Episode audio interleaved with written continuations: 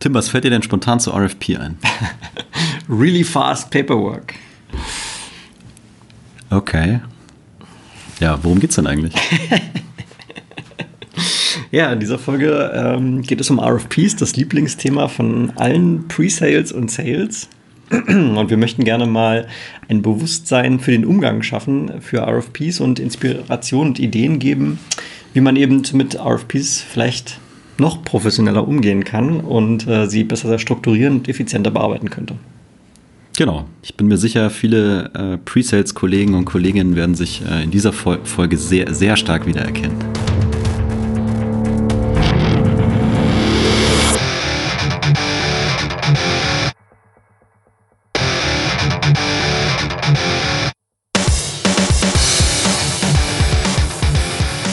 Ich bin Tim. Ich bin Jan, zusammen sind wir Sales Excellence. Dein Podcast für Software, B2B-Vertrieb und Pre-Sales. So ist es. Und wir glauben an einen strategischen, Mehrwert und kundenzentrierten Vertriebsansatz. Mit unserem Wissen und unseren Erfahrungen möchten wir dir zu neuer Inspiration und mehr Erfolg in deinem Vertriebsalltag verhelfen. Damit hallo und herzlich willkommen zu unserer neuesten Folge zum Thema RFP, RFI. Jeder, der schon mal an einem RFP mitgearbeitet hat, kann sich sicherlich mit der Problemstellung identifizieren. Die meisten davon sind sehr ressourcenintensiv äh, vielleicht kleine Seit Seitenbemerkung, der intensivste RFP oder der umfangreichste, den ich mal gesehen habe, hat über 1000 technische, allein technische, ich rede gar nicht von den kommerziellen und technischen Anforderungen, die es zur Beantwortung galt. Ähm, genau, und äh, daran merkt man also für den unternehmerischen Erfolg, weil es ja sehr ressourcenbindend ist, ist es durchaus entscheidend, da mal so ein gemeinsames Verständnis zwischen den verschiedenen Organisationseinheiten, meistens eben Sales und Pre-Sales, die da involviert sind bei der Bearbeitung, zu etablieren, wie eben mit so einem RFP umzugehen ist. Genau, bevor wir da tiefer eintauchen, habe ich natürlich äh, ganz großes Interesse, ob der Tim heute wieder eine Hausmitteilung für uns hat. Hausmitteilungen sind mein Lieblingsthema, lieber Jan. Natürlich. Also als erstes mal ein, ein Hinweis, ähm, dem aufmerksamen Zuhörer wird sicherlich schon aufgefallen sein, dass wir ein neues Format etabliert haben. Im Dezember und auch im Januar kamen unsere ersten Knowledge Nugget Folgen raus. Das sind also ganz kleine Schnipsel an äh, Jan und Tim Weisheit, behaupte ich mal, ähm, die hier und dort ähm, vielleicht nochmal weitere Inspirationen liefern sollen. Und damit wollten wir mal so unsere, ja, unsere Frequenz erhöhen. Die meisten Podcaster machen ja deutlich häufige Folgen als wir, wie ihr sicherlich wisst, wenn ihr auch andere Podcasts hört. Und ja, das war eine Idee, das, die Frequenz zu erhöhen. Und wir freuen uns natürlich äh, über Feedback dazu. Es sind immer nur fünf Minuten, also wirklich kurz. Ähm, wenn da für euch was dabei ist oder ihr sagt, nee, finden wir doof oder finden wir toll, ähm, über jegliche Form freuen wir uns. Genau, Tim hat äh, deswegen direkt mal sechs gemacht, also Minuten im, äh, im, im, Februar zu, zu dem Thema. Ich bin eine ich, Lavabacke. Und ich würde ja fast sagen, es sind jetzt nicht unsere Weisheiten, aber wir komprimieren sozusagen das äh, in der Welt vorhandene Wissen für euch zu ganz bestimmten Themen. Und jetzt äh, Spoiler Alert, im äh, Februar gibt es dann ein Knowledge Nugget zum Thema Tryruns. Sehr schön. Ich habe eine zweite Hausmitteilung. Nein, un unglaublich. So viel Content heute. Ich bin, ich bin ein bisschen stolz. Ähm, wir sind ja hier immer noch sehr bescheiden unterwegs mit unserem Podcast, aber wir haben inzwischen die 250 Subscriber-Marke geknackt. Ähm, das macht uns sehr stolz und ist hierfür auch mal ein Anlass, äh, euch, den Zuhörern, zu sagen, vielen Dank, dass ihr so regelmäßig zuhört und äh, danke auch für das Feedback, was wir heute schon bekommen. Das freut uns immer sehr, in welcher Form auch immer.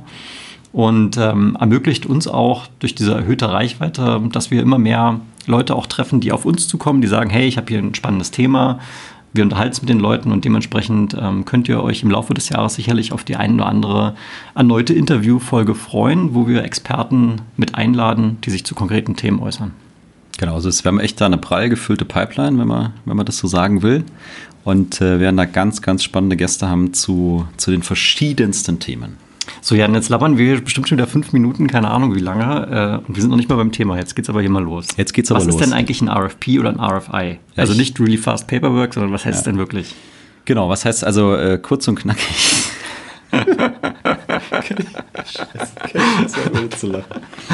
ja, RFP, RFI. Also ähm, im Prinzip ist es eine Dokumentation der Anforderungen unseres äh, potenziellen Kunden. Jan, ja. stopp. Jetzt, jetzt müssen Sie erstmal aussprechen. Request for Proposal, Request for Information. Okay, so. du bist ja der, so ein, der Vollständigkeit halber. Du bist so ein richtiger Klugscheißer. ja? Ich meine, also unsere Zuhörer sind so intelligent, die wissen das schon. Vielleicht. Nein, du hast natürlich vollkommen recht. Ja, aber am Ende des Tages ist es ja eine Dokumentation der Anforderungen unseres potenziellen Kunden.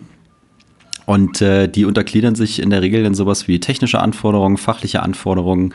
Äh, es gibt Aspekte natürlich aus dem Legal-Bereich, es gibt Einkaufsbedingungen, es geht, gibt vielleicht Themen in, in Richtung Business Case. Also das ist das, was ich bei RFP, RFI so, so regelmäßig sehe. Es gibt, der Umfang differiert natürlich, aber im Grunde genommen ist es ähm, ja, die Dokumentation der Anforderungen des Kunden beziehungsweise der Wünsche, die es zu erfüllen gilt. Mhm. Jetzt könnte man sich, also ohne jetzt philosophisch zu werden, ne, aber warum machen Unternehmen sowas überhaupt? Naja, ähm, RFPs werden generell eher von größeren Unternehmen oder also ne, das, die deutsche Übersetzung wäre sowas wie eine Ausschreibung ähm, herausgegeben und dem entgegensteht in vielen Fällen sicherlich eine interne Richtlinie, irgendeine Compliance-Guideline, die es zu erfüllen geht, wenn es darum geht, bestimmte Budgets zu allozieren, wo einfach ein formell geführtes Auswahlverfahren notwendig ist. Ja. So ist es. Also nicht für jedes Projekt wird es ein RFP geben, aber je nachdem, wie ein Unternehmen sich intern aufstellt und die Guidelines formuliert sind, eben dann doch. Genau, und ich äh, würde ja behaupten, also ich, jeder hat wahrscheinlich schon mal so ein RFP ähm, gesehen, bekommen und äh, hatte auch die Ehre, den, den zu beantworten.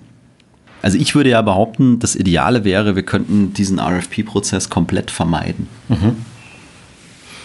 oder zumindest so weit beeinflussen, dass äh, der Aufwand für uns äh, doch drastisch nach unten geht und der Outcome aber ein positiver sein wird.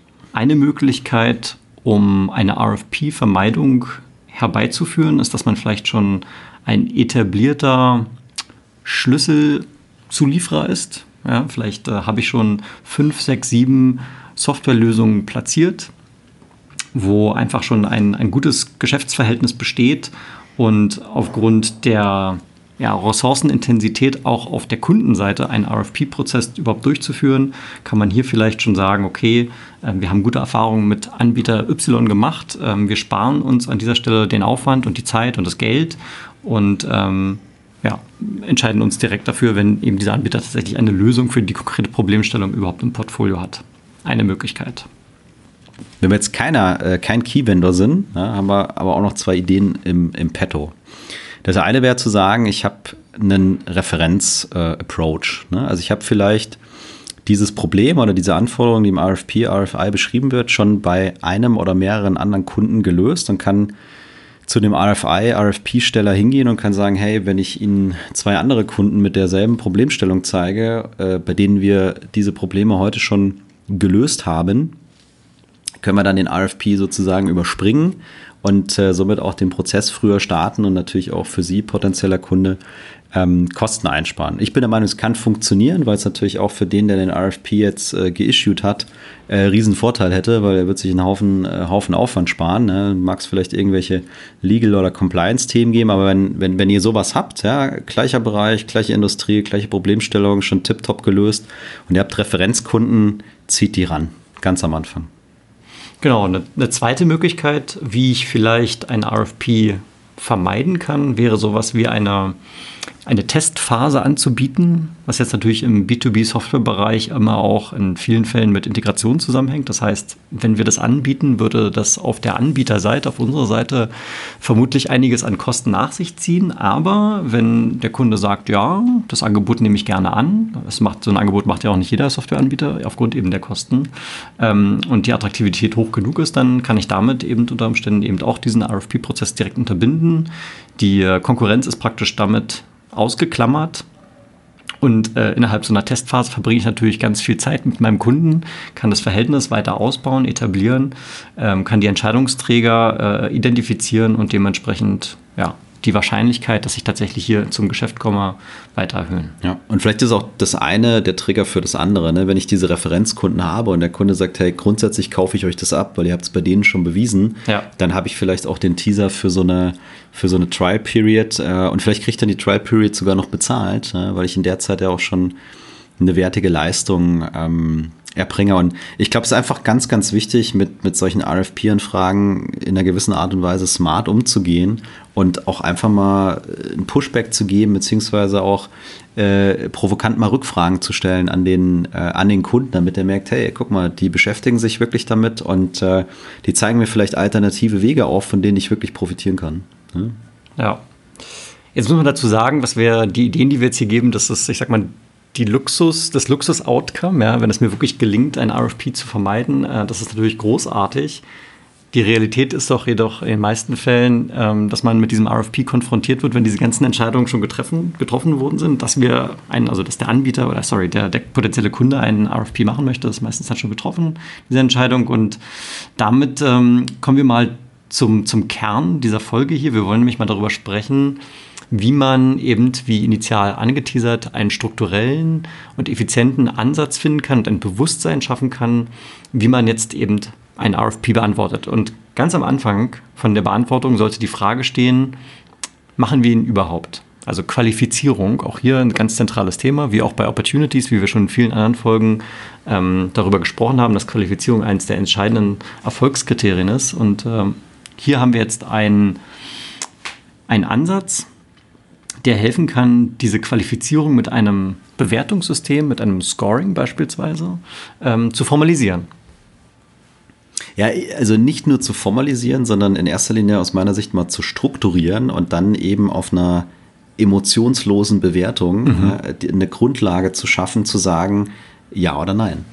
Genau, wenn wir jetzt angenommen, wir hätten so ein Scoring, wir werden gleich darüber sprechen, wie sich das zusammensetzen kann und welche Faktoren es dort gibt, dann kann ich natürlich am Ende, wenn ich das mal so ein paar Mal gemacht habe, anfangen zu schauen, wie es eigentlich am Ende von RFP-Beantwortungen und dann den entsprechenden Entscheidungen des potenziellen Kundens, ähm, kann ich dann matchen, wie oft war ich eigentlich erfolgreich und kann über die Zeit eine, ein ideales Scoring für mich finden und sagen, okay, angenommen, die Skala geht vielleicht von 0 bis 100 oder so nach meinem Scoring-Prozess und kann sagen, okay, die Winrate ab einer, ab einer Score von 80 ist so attraktiv, dass wir sagen, alles, was eine Score über 80 hat, beantworten wir automatisch. Ja. Ein Beispiel.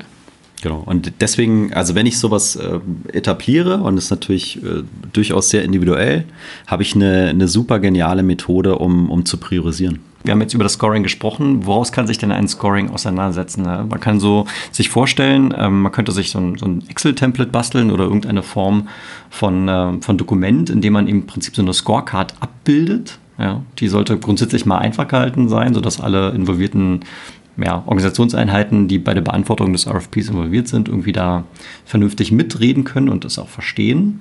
Ähm, in erster Linie sicherlich Sales und Pre-Sales. Und daran gilt es jetzt in dieser Scorecard, diese geschäftlichen sowie die technischen äh, Faktoren mh, möglichst objektiv zu bewerten, mithilfe eben eines Punktesystems. Genau, und ich glaube, für dieses äh, äh, Punktesystem kann ich verschiedene Kriterien ranziehen, die vielleicht auch von Firma zu Firma verschieden sein können. Aber einfach mal ein Beispiel zu geben, ich könnte zum Beispiel eine Frage, äh, es könnte, also ein, ein Kriterium könnte sein, ist es ein existierender Kunde? Ja oder nein? So, wenn es ein existierender Kunde ist, wäre für mich das Scoring schon mal höher, als wenn es ein neuer Kunde ist, weil existierende Kundenbeziehung heißt, äh, wir kennen uns schon, da besteht äh, vielleicht eine gute, gute Relationship. Hat der Kunde schon äh, Produkte von uns? Haben wir eine positive äh, Kundenhistorie mit dem oder gibt es eigentlich nur Eskalation von, von morgens ähm, bis abends? Haben wir vielleicht an dem RFP ähm, mitgearbeitet? Äh, und, und dann kann ich es immer weiter runterbrechen, kann, kann in Business-Fragen reingehen, kann in, in, in Produktfit reingehen und äh, wie du eben gesagt hast, nicht äh, überkompliziert machen, aber Kriterien heranziehen, die es mir eben erlauben, am Ende des Tages ein, ein, Matching zu haben. Ist das für uns ein guter RFP oder ist es eben ein schlechter RFP und die Scores und die Gewichtung eben dementsprechend äh, zu hinterlegen. Und am Ende kommt da eine Zahl raus, ja, wie du gesagt hast, zwischen 0 und 100 und ich muss natürlich über die Zeit hinweg für mich bewerten, was ist jetzt ein, ein gutes Scoring, was ist jetzt äh, eine, äh, eine gute Zahl und ich kann natürlich mir da auch immer die Historie angucken ja, äh, zu, diesem, zu diesem Punktesystem und kann dann in so eine Art Kalibrierungsprozess auch übergehen. Ja, und wir haben ähm, dazu uns auch ein bisschen ähm, in der Lektüre eingelesen. Und in der Lektüre, die das Buch werden wir am Ende nochmal erwähnen, aber äh, kurz sei gesagt, dort war eine Fallstudie erwähnt wo ein Unternehmen eine grundsätzliche RFP ja, Winrate von ungefähr 10% hatte, also wirklich außerordentlich schlecht. 90 Prozent der Fälle wurde sehr viel Arbeit reingesteckt und es kam nichts dabei rum. Und die haben also so einen formellen Prozess eingeführt, ein Scoring-System und konnten damit die Winrate immerhin auf 22 Prozent erhöhen. Also mehr als eine Verdopplung der Winrate, wo ich jetzt sage, 22 Prozent ist immer noch nicht toll, aber auf jeden Fall ähm, habe ich die Ressourceneffizienz extrem stark gesteigert. Ja. Und ähm, im Prinzip hat es dazu, der Grund dafür war, dass sie aufgrund von RFPs, die eben ein schlechteres Scoring hatten, gesagt haben, nee, dort antworten wir jetzt nicht und haben sich bewusst dafür entschieden, ähm, nicht teilzunehmen. Genau, die ähm, Verfasser von dem Buch, die haben ja sehr viele ähm, Referenzgespräche geführt und da eben auch Daten erhoben. Und wenn wir das Thema Kalibrierung anschauen, ist es, ist es wirklich so, wenn ich diese Range äh, von 0 bis 100 habe, dann ist es so gewesen, dass ich zwischen 0 und 40 einfach sehr, sehr wenige Wins hatte. Ja. Ähm, alles ab 70 äh, war es so, dass ich nur sehr wenige verloren habe. Ne? Und alles, was dazwischen war, ist so eine Art Grauzone, die es mir aber natürlich erlaubt, dann zu priorisieren. Ja? Und dann werde ich als Unternehmen äh, irgendwann mal rausfinden, wie es der Tim gesagt hat, hey, alles ab 80 ist, ist must go, ne? da gibt es gar keine Diskussion, das gehen wir. Und in einer anderen Range, da wissen wir sofort, nee, wir sagen ab. Und äh, alles, was dazwischen ist, haben wir eben die Möglichkeit dann noch ähm, zu priorisieren auf, auf ganz... Ähm, ganz validen Daten dann. Hm. Und ich glaube, was da entscheidend ist, ich meine, diese Zahlen, das sind jetzt einfach mal, äh, ich sag mal, fast willkürlich gewählte Zahlen. Ich glaube, da muss dann am Ende eine Kalibrierung stattfinden. Man muss einfach mal anfangen damit und über die Zeit hinweg wird dieses System mehr und mehr historische Daten sammeln und man kann dann irgendwann mal sagen, okay, das sind jetzt die Zahlen, die für uns gut sind und ähm, die Kalibrierung wird dann über die Zeit hinweg immer besser. Genau. Und äh, da kann man sich einfach mal die Frage stellen, in wie vielen Firmen habe ich schon gearbeitet, wo ich überhaupt eine Scorecard für RFPs hatte? Hm? Also ich behaupte in sehr wenigen. Was ist denn bei dir die Zahl, Jan? Ja, null. Ja, bei mir auch null. Genau.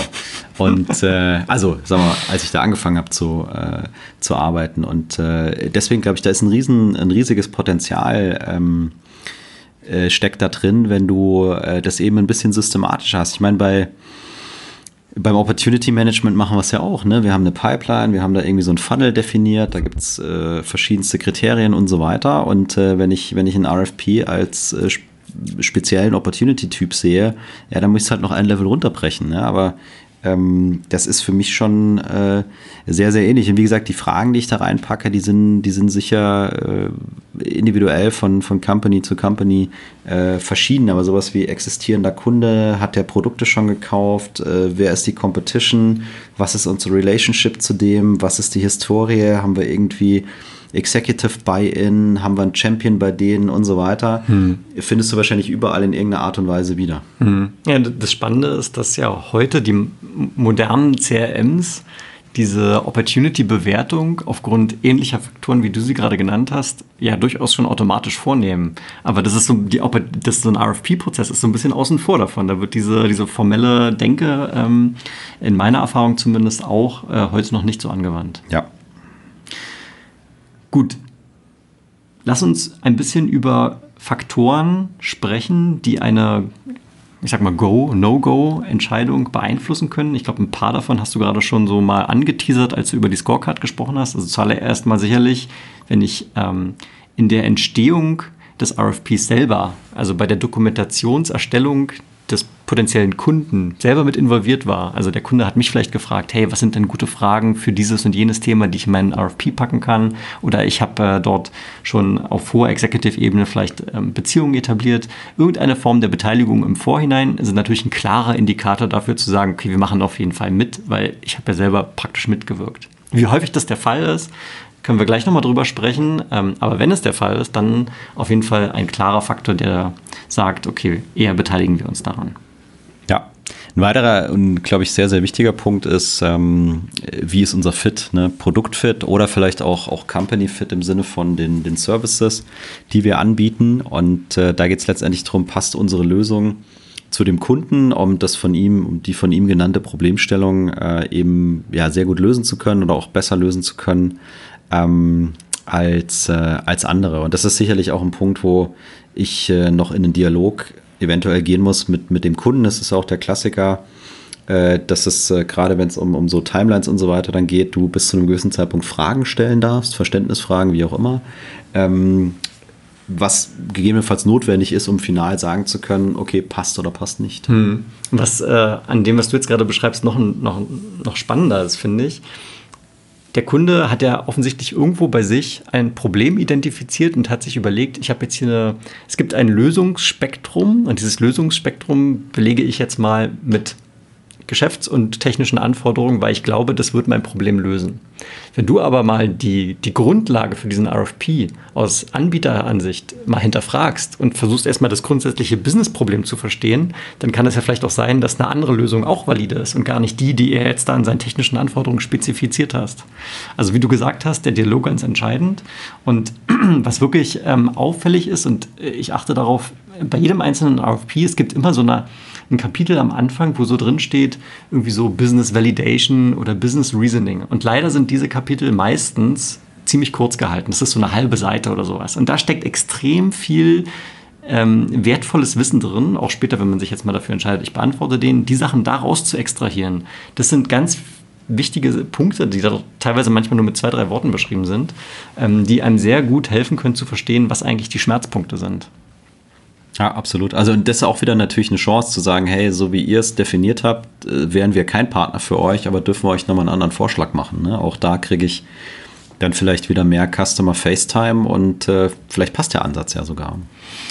Genau, also dann nach Product Fit wäre ein sicherlich spannender Punkt auch zu verstehen, wie sieht eigentlich die Konkurrenzsituation aus? Ähm, ist in dem Markt, ist in der Industrie, äh, ist in meinem grundsätzlichen ähm, Bereich, wo ich Lösungen anbiete, was habe ich dort für Konkurrenten? Sind die stark, sind die schwach? Äh, sicherlich ein klarer Faktor, der meine Erfolgswahrscheinlichkeit beeinflusst. Und je besser meine, man sagt ja immer so schön, competitive Intel ist, desto besser wird es mir gelingen, diesen Punkt zu validieren. Genau, auch die äh, kann ich wunderbar mit in so eine Scorecard reinnehmen und wenn ich dann rausfinde, wer mit dabei ist, äh, kann ich den natürlich auch bewerten und äh, gewichten, ne? auch vielleicht dann themenabhängig oder industrieabhängig. Ja. Und der, der Klassiker ist, und gerade jetzt so auch im, im, deutschsprachigen Raum, und wir beide erleben das ja wöchentlich, wenn nicht sogar vielleicht täglich, dass irgendwelche ähm, amerikanischen SaaS-Companies ähm, irgendwie im europäischen Markt gerade neu ihre Tochtergesellschaften aufmachen und ganz neue Lösungsräume etablieren, äh, sage ich mal, wo ich sage, wenn jetzt da ich sag mal, in den USA gibt es vielleicht schon zehn Anbieter für eine bestimmte Problemstellung und die ersten zwei, die sich jetzt dazu entscheiden, einen neuen Markt zu etablieren, wie zum Beispiel in Europa, ähm, dann habe ich natürlich viel weniger Konkurrenz als vielleicht im Heimmarkt. Ja? Und somit ähm, es spricht es dann eher dafür zu sagen, okay, beantworten wir auf jeden Fall, weil wir wissen, da gibt es noch einen anderen und der ist nicht mal so gut, also auf jeden Fall rein. Ja. Genau, da haben wir natürlich das leidige Thema äh, Zeitrahmen bzw. Äh, Deadlines. Ja? Also zum einen ist es, äh, zumindest aus meiner Erfahrung, oftmals so, dass du so out of the blue schicken sie dir noch so ein RFP. Also der Klassiker für mich ist wirklich so zwei Tage vor Weihnachten. Ja? Lieber, zwei Tage vor Weihnachten wirklich, ist geil. Also jedes, jedes Jahr passiert es wieder aufs Neue. Lieber Vendor, wir haben hier ein RFP, bitte bis 6. Äh, Januar beantworten. Mhm. Ne, wo du dich fragst, also, was glaubt ihr, was wir tun? Ne? Also, ja, wir feiern auch Weihnachten, wir haben auch Neujahr und bei uns ist auch Heilige Drei Könige vielleicht. Ich habe schon mal gehört, dass manche ähm, Kunden das tatsächlich mit Methode machen. Ja, genau. Das, das ist ja auch, glaube ich, der, der, der, der spannende Punkt. Ne? Also out of the blue, dann äh, ist es äh, oftmals in meinen Augen total unrealistisch. Ne? Also du hast dann irgendwie so eine Gesamttimeline von zwei Wochen, mhm. du sollst aber tausend Fragen beantworten und alles muss irgendwie High-End sein. Äh, und das hat jeder, jeder schon mal, jeder schon mal erlebt. Und ich glaube, die Kernfrage ist, wie gehe ich damit um? Ne? Also, wenn ich für mich das bewerte und das, das, auch das kann wieder ein Bestandteil von der Scorecard sein mit, äh, mit diesen Timelines, dann muss ich mal überlegen, okay, ist es realistisch machbar, ja? Oder macht der vielleicht diese Timeline, weil er sowieso schon seinen Favorite hat und das einfach ein Ausschlusskriterium für alle anderen ist, beziehungsweise wenn ich es umdrehe und aus vertrieblicher Sicht da anrufe und sage, hey, inhaltlich total wertiger RFP, wir glauben, wir könnten euch wirklich helfen, lieber Kunde ähm, aber ihr müsstet uns eben zwei Wochen mehr Zeit geben bei der Pi äh, Timeline. Und wenn der, wenn der potenzielle Kunde dann sagt, ja, machen wir, ja, dann sage ich, ey, das ist für mich ein positiver Indikator, dass der wirklich Interesse daran hat, mit mir zu arbeiten. Weil sonst wird er sagen, nein, Timeline ist für alle gleich, friss oder stirb. Ja, das wäre dann also eigentlich der Klassiker, wie ich vorhin ähm, schon angedeutet habe, dass eben der Grund, warum es RFPs überhaupt gibt, eben irgendwelche Compliance-Richtlinien in Unternehmen sind und oft natürlich die involvierten Leute, die dann da in so einem Entscheidungsprozess sind, vielleicht auch gar keine große Lust haben, so einen aufwendigen RFP zu fahren. Sie müssen es aber formell machen, das heißt, da gibt es auf dem Papier dieses Ding, aber eigentlich ist die Entscheidung schon, ähm, schon gelaufen. Und mit genau solchen Fragen, wie du sie gerade beschreibst, kann ich das natürlich abprüfen und dann eben einen weiteren Faktor herziehen, um zu bewerten, ob ich hier mitmache oder nicht. Genau. Was ich zum Thema äh, Deadlines aber noch, äh, noch mal erzählen wollte, der, der Klassiker, den ich auch leider wirklich schon mehr als einmal erlebt habe, ist, äh, ich bekomme eine E-Mail hallo Tim, wir haben hier den RFP bekommen, kannst du mal bitte beantworten? Und dann scrolle ich in dieser E-Mail runter und sehe, dass praktisch diese Kommunikation intern, also bei meinem eigenen Arbeitgeber, schon seit anderthalb Wochen hin und her läuft. Ja? Und ganz am Anfang, wenn du mal ganz runter scrollst, dann siehst du irgendwann mal die Original-Mail, ja, hallo lieber Anbieter, wir möchten gerne Sie einladen, an diesem RFP teilzunehmen. Und du denkst dir, Leute, ihr habt gerade anderthalb Wochen damit verschwendet, euch intern irgendwie mal abzustimmen und jetzt landet dieses Ding bei mir auf dem Schreibtisch und hat mir jetzt praktisch diese, ich sag mal, sechs, sieben Arbeitstage weggenommen, vernünftig qualitativ auf dieses Ding zu antworten. Das ja. ist auch so ein Unding, was ich wirklich schon häufig gesehen genau, habe. Genau, aber es spricht natürlich auch wieder dafür, dass es keinen äh, etablierten, strukturierten Prozess gibt, wie ich mit sowas umgehe. Ganz ja, genau. Ganz klar. Und so, bevor ja. du zum nächsten Punkt kommst, ich habe noch einen zweiten hierzu. Äh, oder ich, ich formuliere es mal als Frage. Hast du schon mal ein RFP-Dokument gesehen? Und da sind ja, ich würde mal sagen, fast allen Fällen oder wenn nicht immer, sind ja in so einem RFP-Dokument selber Timelines drin. Ne? Da steht dann irgendwann mhm. drin, okay, in der Woche, Kalenderwoche 43 erwarten wir die Demos äh, unserer Vendor und in Kalenderwoche 45 fällen wir die Entscheidung und Kalenderwoche 48 Vertragsunterschrift. Hast du schon mal einen RFP erlebt, wo diese Timelines wirklich eingehalten wurden?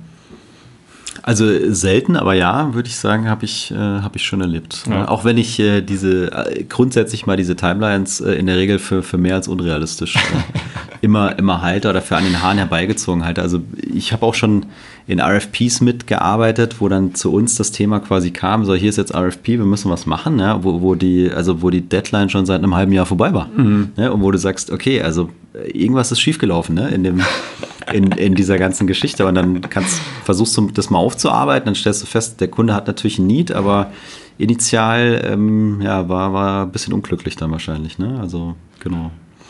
So, weiteres Thema, und ich glaube auch äh, wichtiges und großes Thema als, als Faktor für Go, No-Go ist äh, sowas wie Budget und äh, Genehmigungs-Entscheidungsprozess. Ne? Also zu verstehen, äh, haben die überhaupt ein Budget? Und wenn ja, was haben die für ein Budget? Und äh, wie wird sowas eigentlich äh, entschieden? Weil das manchmal natürlich eine sehr, sehr langwierige äh, Geschichte sein kann. Und äh, ja, sollte man aus, aus meiner Sicht auf jeden Fall auch heranziehen, um, äh, sag ich mal, die, Qualität für uns dieses RFPs da zu bewerten. Mhm.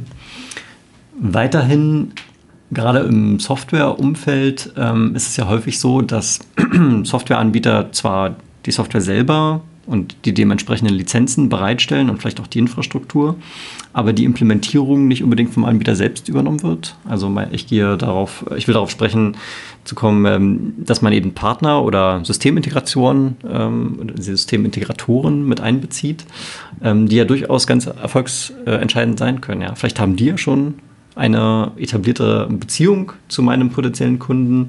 Äh, vielleicht auch nicht. Vielleicht habe ich in dem Vertical oder in, in, der, in der Region, wo diese Ausschreibung stattfindet, habe ich vielleicht keinen Partner ähm, oder ein besonders gutes Partnernetzwerk. All dies sind Faktoren, die auch äh, mir helfen können, eine Go- oder No-Go-Decision zu treffen.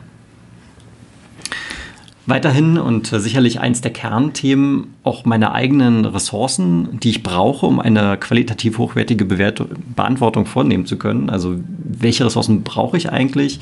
Sind die verfügbar?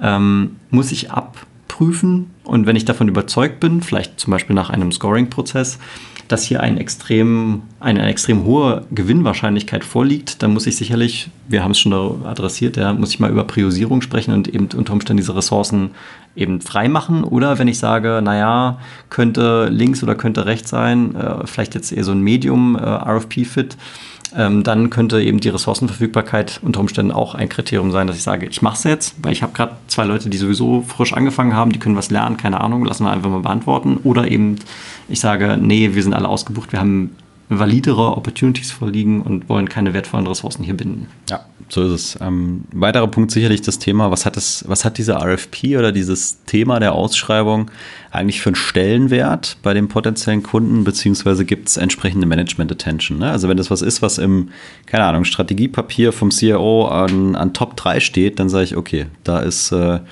da ist Druck dahinter und ähm, würde sowas dann auch dementsprechend höher raten. Hm.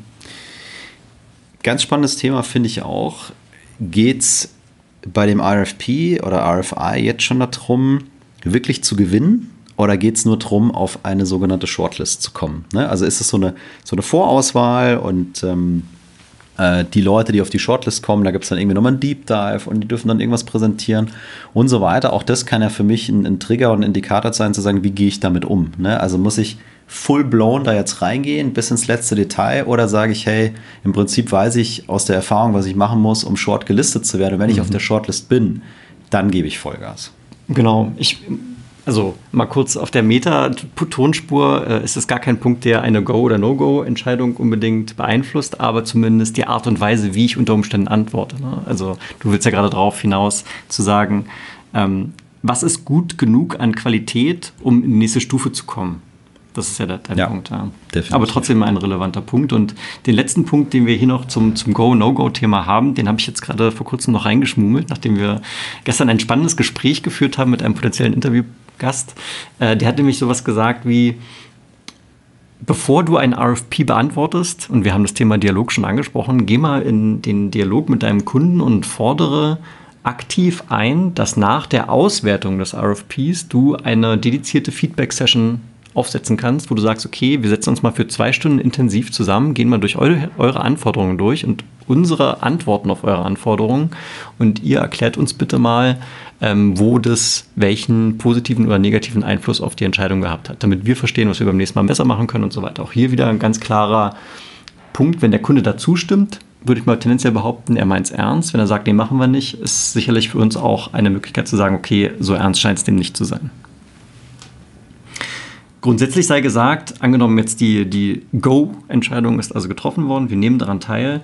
Äh, wenn wir daran teilnehmen, sicherlich sollten wir dann den Anspruch haben, professionell, vollständig und sauber auf ein RFP zu antworten. Ja, also ganz, ganz oder gar nicht. Ne? Wenn wir sagen Nein, dann lassen wir es auch ganz bleiben. Wenn wir sagen Ja, dann geben wir Gas. Was trotzdem hier ähm, relativierend zu sagen ist, und ich sage das aus Erfahrung, wir haben ähm, oder ich habe an RFPs mit gewirkt und mit beantwortet, wo ich sage, wir haben teilweise relativ einfache Fragen wirklich mit so einer Tiefe und Komplexität beantwortet mit noch irgendwelchen Bildern und dann auf einmal zehn Sätze noch dazu geschrieben und nochmal ein Verweis auf irgendein Referenzdokument und so weiter. Man kann es auch übertreiben. Man muss immer natürlich auch berücksichtigen, am Ende sitzt auch jemand, der liest es dann. Und wenn du dann mit ähm, drei Mappen ankommst, um einen RFP zu beantworten. Und das ist, ich rede tatsächlich aus Erfahrung. Wir waren, das war in Kenia, da haben wir mal einen RFP beantwortet und kamen wirklich so mit drei Dokumentenmappen da an und haben gesagt, hier ist unsere Antwort. Und da waren relativ viele andere ähm, Vendor mit involviert. Und äh, da war so ein, so ein chinesischer Supplier auch mit dabei, die haben so eine, so eine kleine, so ein zehn Seiten Dokument haben die abgegeben und haben gesagt, hier ist unsere Antwort, ja, wo ich dachte, was, was treiben wir hier eigentlich? Ja? Also wer, wer will das eigentlich alles lesen? Ähm, also man kann es auch übertreiben. Ja, auch hier gibt es, glaube ich, die richtige Balance zu finden. Ja, fair enough. Grundsätzlich ist es mal spannend. Ähm, wir haben ja unsere in Anführungszeichen normalen Opportunities und wir haben RFPs und RFPs vielleicht, ähm, wenn man es noch nicht als Opportunity selbst bezeichnen möchte, vielleicht so eine Art Lead im Werdegang zu einer Opportunity. Es ist mal spannend, den Vergleich zu stellen, wie ist eigentlich unsere Opportunity Win Rate? Also Opportunities erstelle ich ja idealerweise erst nach einem ausführlichen Qualifizierungsprozess und sage, okay, hier ist jetzt wirklich meine Opportunity. Und jetzt vergleiche ich diesen, diesen, diese Gewinnrate auf eine Opportunity mal mit einer RFP-Win-Rate. Und wenn ich dort eine große Abweichung habe, ähm, ist es vielleicht an der Zeit, meine Qualifikations, ja, meinen Qualifikationsprozess nochmal zu überdenken und anzupassen unter Umständen. Ja, also ich glaube, es ist ganz, ganz wichtig, dass ich sage, ich mache das wirklich messbar, ne? auch dann im Kontext dieser, dieser Scorecard und auch mal den Vergleich habe, wie war es denn vorher? Ja? Und äh, die Erfahrung zeigt und auch ähm, die, die Datenerhebungen, die wir uns angeguckt haben, wenn ich äh, eben keinen strukturierten Prozess habe, keine Scorecard habe, dann ist die Winrate beim RFP äh, relativ niedrig. Also ich stecke sehr, sehr viel Aufwand, Energie, Ressourcen, Geld und alles Mögliche da rein. Und der Outcome ist, ist relativ bescheiden. Und äh, sobald ich anfange, das wirklich zu standardisieren, zu strukturieren, das messbar zu machen, verändert sich das durchaus extrem stark ins Positive. Ja.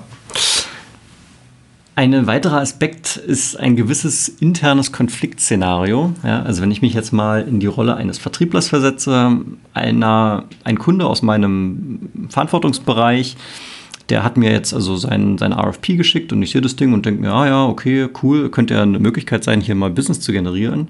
Ich schicke das mal an die verbleibende Organisation, die eben da für die Beantwortung zuständig ist und die werden es schon ausfüllen und für mich ist das vielleicht eine Möglichkeit, nochmal Business zu machen. Da freue ich mich ja drüber.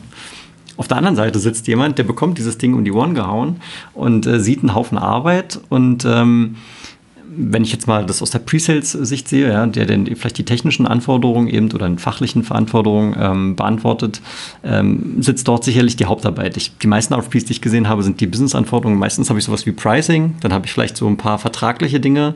Ähm, Pricing macht der Vertriebler vielleicht selbst noch, die vertraglichen hat da schon seinen, seinen, ähm, naja, seinen Legal Consultant oder was auch immer, intern, extern, der ihn da berät. Ähm, und dann kommen eben diese ganzen fachlichen Anforderungen und da ist er meistens raus. Ja. Also der Konflikt Konflikt ist, Sales sagt gerne ja, der Aufwand hält sich in Grenzen und Pre-Sales kriegt das Ding und denkt sich dann schon vielleicht nach der zehnten Anforderung, ist überhaupt gar kein Fit, was soll ich mit dem blöden Ding? Ja, es ist vor allem dann, äh, glaube ich, ein Problem, wie du sagst, wenn es eben nicht qualifiziert ist ja, und der Pre-Seller sich das anguckt und sagt, was ist denn das für ein Scheiß? Und dann geht natürlich die Motivation runter und dessen muss ich mir in meiner Organisation bewusst sein und gerade für äh, die Pre-Sales Manager äh, ist es ein ganz, ganz äh, wichtig, wichtiger äh, Indikator, und es sollte geklärt und geregelt sein. Ne? Ich meine, andersrum ist es dann aus meiner Sicht, wenn ich zusammen mit dem Sales so einen abgestimmten Qualifizierungsprozess habe, wir eine gemeinsame Scorecard haben und ich wirklich ganz emotionslos auch entscheiden kann, hey, da ist ein Scoring von 80, ja, yeah, we go for it. Und was noch dazu kommt, äh, es sollte eben nicht so sein, wie du gesagt hast, dass ich sage, hier, der Seller schickt es einfach mal weiter, lehnt sich dann entspannt zurück und äh, geht, geht was trinken und Abendessen oder was auch immer, sondern äh, der muss mit verhaftet werden. Ne? Der, der, der muss in die Pflicht genommen werden, äh, der, der, ist für die Qualifizierung äh, verantwortlich. Ähm, und, und muss äh, für sich auch die Frage gegenüber der Organisation beantworten, das auch rechtfertigen können, ob das hier ein, ein lohnendes Investment äh, ist für, für unsere Firma. Ne? Also der ist so eine Art RFP-Projektmanager. Wenn man ähm, wenn man so will, oder zumindest der, der, der Quarterback, der, der diese Dinge äh, zusammenhält. Jetzt natürlich, wenn ich eine, wenn meine Organisation groß genug ist und ich habe vielleicht so ein, so ein Bid-Manager oder ein RFP-Team, dann mögen sich da die Rollen so ein bisschen verschieben. Aber am Ende des Tages ist der Seller nach wie vor für diesen Account verantwortlich und sollte mit in die Verantwortung genommen werden. Dass eben genau sowas nicht passiert, zu sagen, ah ja, hier ist so ein Paper, schicke ich mal gerade weiter, macht mal. Hm. Ja, also dieses in die Pflicht nehmen, zu sagen, okay, der, der Account Manager oder der Seller ist jetzt wirklich aktiv dafür verantwortlich, zu schauen, welche Beantwortungsbereiche habe ich innerhalb dieses RFPs, mit den Leuten zu engagieren, die ich brauche, um diese Antworten zu bekommen und dann praktisch die Projektmanager zu sagen, okay, hier ist deine Deadline, bitte hier und dort, um einfach bei ihm auch ähm, dieses Commitment selbst ähm, hervorzurufen. Ne? Und eine Sache, die, äh, vielleicht eine Frage an dich, Jan, ähm, bist du der Meinung, dass der Vertriebler, bevor er den RFP dann an seinen Kunden überschickt, äh, dass er alle Antworten mal gelesen haben sollte? Äh, ich würde sagen, ja. Also ich würde sagen, dass, dass, dass der, der gegenüber dem Kunden dann da auch gesamtverantwortlich ist, und das ist in vielen Fällen sicherlich der Vertriebsmitarbeiter, der sollte wissen, was da drin steht. Mhm. Mhm. Ja, der, der, Meinung bin ich auch und ähm, ich glaube, das passiert nicht immer, aber ähm, ja, äh, ich, ich halte es auch für den, für den richtigen Ansatz. Auch wenn vielleicht die, die tiefen technischen und fachlichen Dinge nicht komplett vielleicht verstanden werden können, aber ähm, gerade dieser Repräsentationsaspekt, den er hat vor dem Kunden, ähm, stellt das, äh, ja, macht das notwendig. Gut, was gibt es ähm, noch für Aspekte, die man beachten kann bei so einem RFP? Ähm, sicherlich auch mal spannend zu verstehen. Und ich habe ja vorhin diese dieses Beispiel genannt von diesem RFP, der über 1000 technische Anforderungen hatte, ja, wohingegen die, ähm, ich sag mal, die geschäftliche, äh, die geschäftlichen Anforderungen sich eher in Grenzen gehalten haben. Also, worauf ich hinaus will, ist zu sagen, in welchem Verhältnis stehen eigentlich die technischen Anforderungen zu den Business-Anforderungen oder vielleicht auch fachlichen Anforderungen. Und äh, das gibt mir mal einen Indikator darüber, wer hat eigentlich diesen RFP verantwortet intern. War das, kommt das jetzt aus der IT? Ähm, sind da viele Integrationsfragen äh, gestellt? Oder äh, geht es tatsächlich um den Business Case und ähm, den Impact, den dann die potenzielle Lösung auf das Geschäft hat? Genau. Und man könnte schlussfolgern, je höher der Business-Anteil ist, desto mehr Substanz sollte eigentlich hinter so einem RFP stecken. Und äh, in dem Buch, was wir äh, später noch referenzieren werden, nennen die das ähm, BTR, Business Technical Ratio. Und äh, diesen BTR-Faktor oder diese Ratio kann ich natürlich auch wieder wunderbar als ein Part von meiner Scorecard aufnehmen. Natürlich muss ich für mich bewerten, wie ist so eine Ratio zu gewichten und das werde ich über die Zeit natürlich immer schärfer, spitzer rausfinden und dann kann das für mich auch ein sehr, sehr wertiger Indikator sein, ob das eben für mich ein guter oder ein schlechter Fit ist. Ja, ganz genau. Ähm, ein weiterer Punkt, den man auch hier beachten kann, ist, ähm, wie umfangreich ist eigentlich der RFP und in welcher Qualität ist der?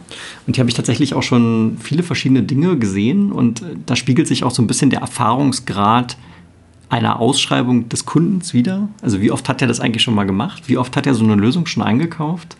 Und ähm, wenn der Umfang nur klein ist, da sind nur wenige Fragen, nur wenig Text, ähm, dann ist vielleicht auch ein gewisses Risiko da, dass nach der Beantwortung der Kunde auf einmal ganz äh, noch mehr dazugelernt hat und die Ausschreibung vielleicht verworfen wird und dann nochmal ein zweiter Prozess äh, stattfindet. Auch hier, glaube ich, ist der Dialog mit dem Kunden extrem entscheidend, um zu verstehen, was steckt eigentlich dahinter. Ja, und vielleicht ist es aber gerade, wenn, wenn das der Fall ist, auch wieder eine Chance. Ich meine, da muss ich natürlich smart sein, aber das könnte ja aus so einer Consultative Selling Sicht auch wieder ein Anknüpfungspunkt für mich aus vertrieblicher Sicht sein, zu sagen, ey, wir haben da irgendwie rausgefunden, ihr macht es zum ersten Mal oder ihr scheint da nicht so viel Erfahrung zu haben und ich mich da wieder positionieren kann als eben der erfahrene Vendor, der, der euch jetzt einfach helfen will. Ja, jetzt lasst mal den RFP beiseite mit euren zehn Fragen und äh, wir kommen mal in den Dialog mit euch und bringen euch darüber dann, dann, dann weiter. Ich meine, ich, ich kann jetzt sagen, hey, ihr habt wenig Erfahrung und ich erkläre jetzt mal die Welt, aber ähm, man wird sicherlich einen, einen, einen, smarten Weg finden, um mit sowas umzugehen. Mhm. Also eher so der beratende Ansatz. Genau, aber äh, wie gesagt, erstmal dieses Bewusstsein zu schaffen, wie du gesagt hast, wie hoch ist denn der vermeintliche Erfahrungsgrad äh, des Kunden zu diesem Thema? Lass uns die Sache mal abrunden mit noch drei Mythen, die sich, äh, die wir im RFP-Umfeld so finden. Ja, das sind so, ich sag mal, akzeptierte Regeln, von denen jeder irgendwie ausgeht, dass sie wahr sind, aber die man vielleicht mal noch ein Stück weit hinterfragen kann ähm, und was mir dann durchaus Erkenntnisse gewinnen kann. Ja. Und diese Mythen, die da so etabliert sind, die können durchaus auch kosten- und ressourcenintensiv sein und von daher lass uns mal drüber sprechen. Und die erste, die finde ich eigentlich ganz nett, weil das wirklich ähm, ständig der Fall ist. Der Glaube daran, dass der RFP-Gewinner irgendwie schon vorbestimmt ist, beziehungsweise der Kunde eine gewisse Befangenheit hat und äh, schon eigentlich den Favoriten ausgewählt hat. Mhm. Ja. Und äh, die Tatsache ist auch, und jetzt stelle ich dir wieder mal eine Frage an, wie oft hast du denn schon die Möglichkeit bekommen, bei deinen potenziellen Kunden im Vorhinein wirklich den RFP ganz aktiv mit zu beeinflussen? Sehr, sehr selten. Also es kommt vor, de definitiv es gibt es. Wir haben auch gerade einen, wo wir das machen können. Ähm, aber eher selten. Ja. Also ich habe es tatsächlich noch nie gehabt. Ähm, und ich glaube, das ist auch der Punkt zu sagen, es kommt schon ab und zu mal vor, aber es ist nicht so häufig der Fall, wie man vielleicht annimmt. Und ähm, von daher ähm, hilft sicherlich die Objektivität. Ich komme zurück zu diesem Scoring-Prozess, ähm, um zu entscheiden, ob ein RFP für uns sinnvoll ist oder nicht. Aber man sollte nicht per se davon ausgehen, dass der irgendwie schon vorbeeinflusst ist. Genau, beziehungsweise das ganze Spielchen auch mal umzudrehen, weil äh, da sage ich ja, da ist ja am Ende auch eine Ausrede, ne? wo, wo ich sagen kann, jetzt haben wir den nicht gewonnen, er hat nichts mit uns zu tun, weil war ja eh schon vorher bestimmt. Ja. Wo ich dann sage, nee, nee, es hat natürlich was mit uns zu tun, weil wenn du dieses Wissen wirklich hast, ja, dass der für, den, für die Competition geschrieben ist, dann musst du dir selber mal die Frage stellen, warum hast du überhaupt mitgemacht? Ne? Warum hast du diesen, diesen Aufwand ähm, da reingesteckt und äh, das nicht äh, besser, äh, besser hinterfragt oder besser versucht äh, zu verstehen oder dir einfach Gedanken drüber gemacht, wie müsste ich, wie müsste ich, wo müsste ich ansetzen? damit ich dieses Ding ähm, trotzdem äh, gewinnen kann. Und äh, auch um jetzt da nochmal das, das Buch zu bemühen, was, was die an Daten erhoben haben, ja, ähm, so die generelle Meinung scheint in die Richtung zu gehen, zu sagen, also 90 Prozent sind vorherbestimmt. Ja. Die äh, Erfahrung von den Kollegen, die das Buch verfasst haben, ist, nee, es sind nicht 90, es sind nur 40. Mhm. Ja. Und dann äh, kann ich mir immer die Frage stellen, ja, was ist genau mit dem Rest, der dazwischen liegt? Ja. Und äh, dann muss ich mir an die eigene Nase fassen und äh, dann bin ich wieder bei dem Thema, wenn ich in einen RFP reingehe, dann ganz oder gar nicht, ja, beziehungsweise habe ich den eigentlich richtig qualifiziert. Weil wenn ich vorne qualifiziere und feststelle, ey, der ist einfach für die Competition gemacht, weil das haben wir schon zehnmal so gesehen, ja, ja dann mache ich einfach nicht mehr mit. Ja. Ende aus die Maus. Und äh, also ich habe ja vorhin gesagt, ich habe noch nicht, bin noch nicht in die Verlegenheit gekommen, selber einen RFP zu beeinflussen. Ich habe aber bei RFPs schon mal im Nachhinein mitbekommen, dass die Competition an der Art und Weise, wie die Fragen gestellt wurden, mitgewirkt hat, weil im Prinzip ähm, waren das zwei Opportunities, wo das RFP-Template fast identisch war. Ähm, was es mir sehr einfach gemacht hat, weil ich habe es einmal beantwortet und beim zweiten Mal konnte ich dasselbe nochmal verwenden. Ähm, und lustigerweise haben wir beide Deals aber gewonnen. Obwohl das RFP-Template zum großen Teil von der Competition ähm, beeinflusst wurde. Also nur weil eine Beeinflussung da ist, heißt es auch noch lange nicht, dass die Competition gesetzt ist. Genau. Mythos Nummer zwei. Wir können den RFP für unseren Kunden selbst schreiben. Ja, Tim, wie viele RFPs hast du denn in den letzten zwölf Monaten für deine Kunden geschrieben? Ja, genau, genau dieselbe Antwort wie, wie das Vorbestimmtheit. Ja, also auch bei mir hier null.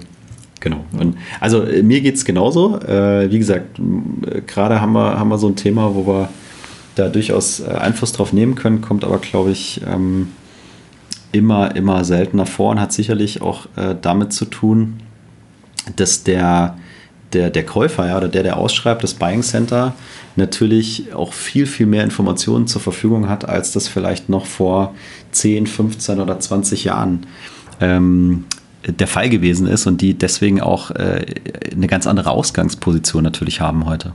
Genau, und das heißt aber nicht, dass man nicht trotzdem RFP in einer gewissen Weise ähm, beeinflussen kann. Wir haben schon genannt, klar, wenn ich da gute persönliche Verbindungen schon habe zu den entscheidenden involvierten Personen beim, beim Kunden, dann kann ich Dinge früh genug mit guten gestellten Fragen vielleicht schon irgendwie mit beeinflussen, dass mein Kunde noch bestimmte Aspekte bei seinen Anforderungen mit reinnimmt, wo ich weiß, da bin ich selber stark klar. Ähm, aber auch natürlich über ganz gängige Marketing-Werkzeuge kann ich das tun. Ja? Welche ähm, mache ich sowas wie Content-Marketing? Ähm, mache ich, äh, habe ich gute Social-Media-Aktivität, wo ähm, nicht auf meine Lösung dediziert Material veröffentlicht wird, sondern einfach innerhalb des Lösungsspektrums wir als, ähm, ich sag mal, als Kompetenzträger wahrgenommen werden, ähm, um zu sagen, hier lieber Kunde, denk doch bitte auch mal daran. Ja, ja, oder sowas wie White Paper ja, oder Influencer Marketing oder solche Sachen können sicherlich ähm, hier eine Rolle spielen. Ja. Oder wie genau. es heißt immer so Solution Evangelists. Ja, ist genau. Auch so ein Stichwort. Mythos Nummer drei. Ja, mein absoluter Liebling. Ja, wir müssen jeden RFP beantworten, wir müssen überall mitmachen. Ja. Ich meine, das ist im Prinzip die Kern, das Kernthema unserer, unserer Folge hier. Ne? Genau, aber, aber wer sagt das eigentlich? Ja, natürlich der doofe Vertrieb. Also ich würde zustimmen, in der Regel äh, kommt so eine Aussta äh, Aussage von, äh, von unseren geliebten Kollegen im, im Vertrieb. Ja. ja, natürlich sind die nicht doof, ne? ich muss das, muss das relativieren. Ich meine, ähm, es ist ja im Prinzip dem Interessenkonflikt dann geschuldet, den ich vorhin schon beschrieben habe. Ja, für, für den Vertrieb ist es eine, eine weitere Opportunity, zu der man erstmal Ja sagen kann. Ähm, und der Klassiker, den ich mal hatte, ist, ich habe das mal hinterfragt, warum wir jetzt eigentlich auf jeden x-beliebigen RFP beantworten, was äh, bei mir dazu geführt hat, dass ich irgendwie die letzten zwei Monate jedes Wochenende irgendwie im Büro war und der, der lokale Geschäftsführer von der Tochtergesellschaft schon reinkam und uns Pizza gebracht hat und keine Ahnung was. Ähm, also wirklich. Äh, ist auch über, nett. Äh, ist nett, aber irgendwie war es halt übertrieben. Ne? Und die Antwort vom Vertriebsleiter war dann in dem Moment, ja, ja, vielleicht ähm, haben wir hier keine gute Gewinnchance, aber das bringt unsere Marke, macht unsere Marke sichtbar, weil dann praktisch der der Kunde, der potenzielle Kunde sieht, ah ja, guck mal hier, dieser und jener Anbieter hat auch darauf geantwortet, die gibt es anscheinend auch noch so ungefähr.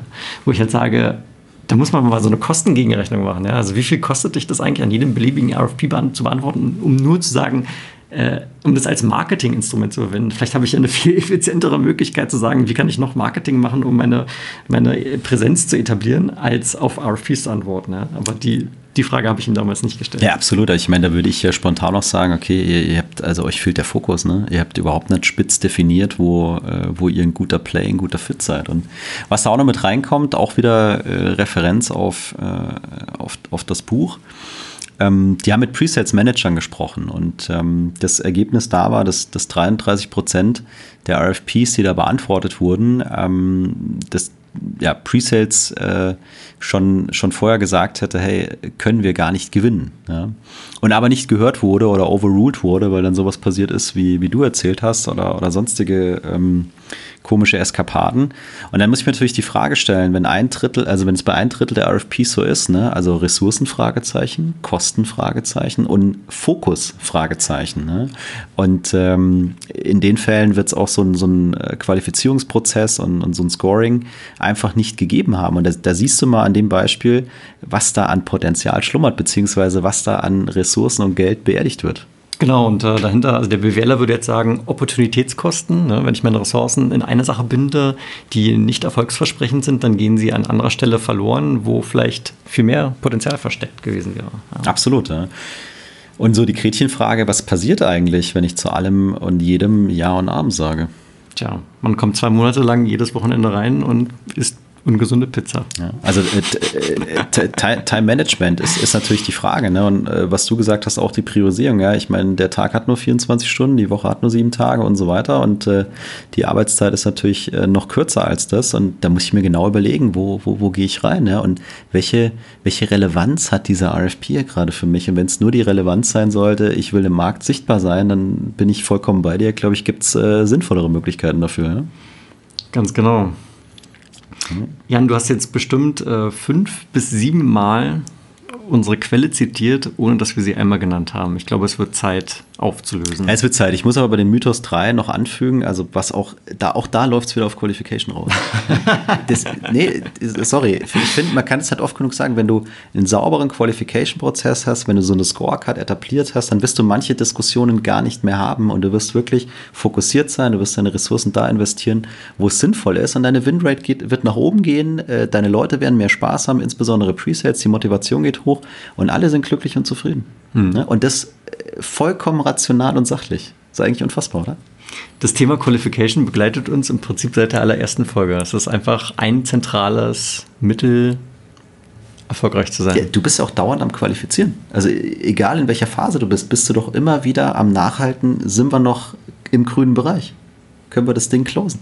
Na, ist doch so. Aber selbstverständlich die Buchquelle. Das, um nicht zu sagen, die, die, die Bibel. Ich wollte schon sagen, eigentlich, was du gerade erzählt hast, wäre ein schönes Schlusswort gewesen, aber trotzdem der Vollständigkeit ja. halber, ähm, lass es uns noch erwähnen. Äh, wir haben sie schon häufig zitiert, die Pre-Sales Bibel, Mastering Technical Sales, John Care, geiles Buch, kostet 100 Euro, aber scheiß drauf, ist echt super. Ähm, ich habe es jetzt, glaube ich, schon zweimal durchgelesen. Es lohnt sich einfach. Ist ein gutes Ding. Das ist eins der, der besten Presets-Bücher, die ich äh, die ich je gelesen habe. Und da ist, äh, kam sehr viel Input ähm, her für, für, für diese Folge, ge gemischt mit unseren persönlichen ähm, Erfahrungen. Wir stellen auch einen Link natürlich wieder rein äh, für das Buch. Ist, ist wirklich sehr, sehr empfehlenswert. Genau, ich glaube, Fazit brauchen wir gar nicht lange äh, drum rumreden. Ich, wir hoffen, ähm, dass ihr ein paar Ideen mitnehmen konntet, wie man mit einem RFP umgehen könnt. Wir sind natürlich extrem gespannt auf euer Feedback. Vielleicht habt ihr bei euch in der Company ja schon einen super etablierten RFP-Prozess etabliert. Lasst uns dort auch gerne wissen, wie das bei euch funktioniert. Ähm, und tja, damit würde ich sagen, wir freuen uns natürlich weiterhin, wenn ihr den Podcast fleißig abonniert. Vielleicht hört ihr zum ersten Mal rein. Und äh, wenn es euch gefallen hat, hört gerne wieder rein. Das würde uns sehr freuen. Und ähm, ihr könnt uns auch gerne auf LinkedIn folgen. Dort publizieren wir neue Folgen, zwischendurch immer mal wieder Content oder mal einen Artikel, den wir schreiben. Ähm, das heißt, dort gibt es auch immer wieder was Neues. So ist es. In diesem Sinne, vielen Dank fürs Zuhören und äh, bis zum nächsten Mal. Bis dahin. Ciao.